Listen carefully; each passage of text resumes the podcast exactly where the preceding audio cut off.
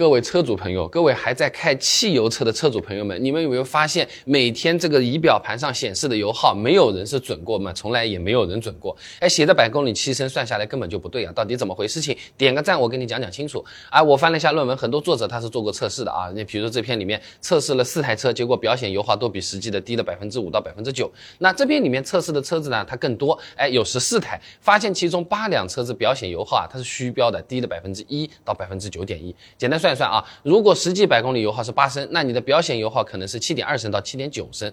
哎，那如果是老车，因为传感器不行的话，油耗不准还可以理解，对吧？那坏掉了，对吧？但现在的新车从技术上来说，误差其实是可以做的非常非常小的。很多新上市的车子表显油耗也比实际的低很多，这一般就有点厂家刻意调低的那味道了啊。那具体它是怎么实现的呢？第一种就是把里程多算一点，用表显时速来代替实际车速，那么用于计算的里程啊。它会比实际跑的公里数它是会更高的，那表显的这个油耗它就会变低，哎。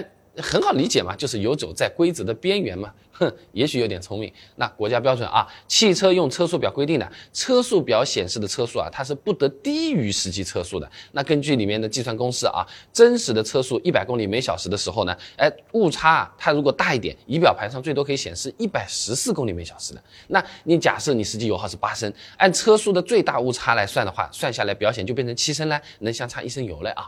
那另外一种方法呢，就是用算法调整，在油耗比比。较高的时候啊，加入理论油耗来美化一下。听不懂没关系的，我举个例子，你马上明白了啊。车子走走停停，这个时候油耗都是比较高的。清零了之后呢，都显示三十多升每百公里了，对不对？都有可能啊。那这个时候电脑发现这个油耗数据不正常啊，这么直接显示出来，很多车子会不会觉得车子出问题啊？这不行不行。于是呢，就赶紧把理论油耗加到算法里面，给它调了低一点。那假设官方给的理论油耗呢是百公里七升，那放进去综合一下，最后会显示九升十升这个样子，就不会显得特别别的。夸张，通常你油耗清零一个月之后，真实油耗才会完全替代算法美化过的这个数据啊。所以，如果你习惯去定期给油耗清零的，那表显油耗不准的概率它其实会更高的啊。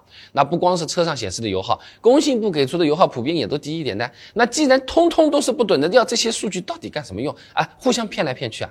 相关的视频早就做好了啊。想要看视频的朋友呢，点我头像进我主页，直接搜索“油耗”两个字，现成视频马上看啊。那我每天呢都会给大家更新一个。汽车实用干货短视频的，欢迎各位朋友也关注我一下，支持我一下啊！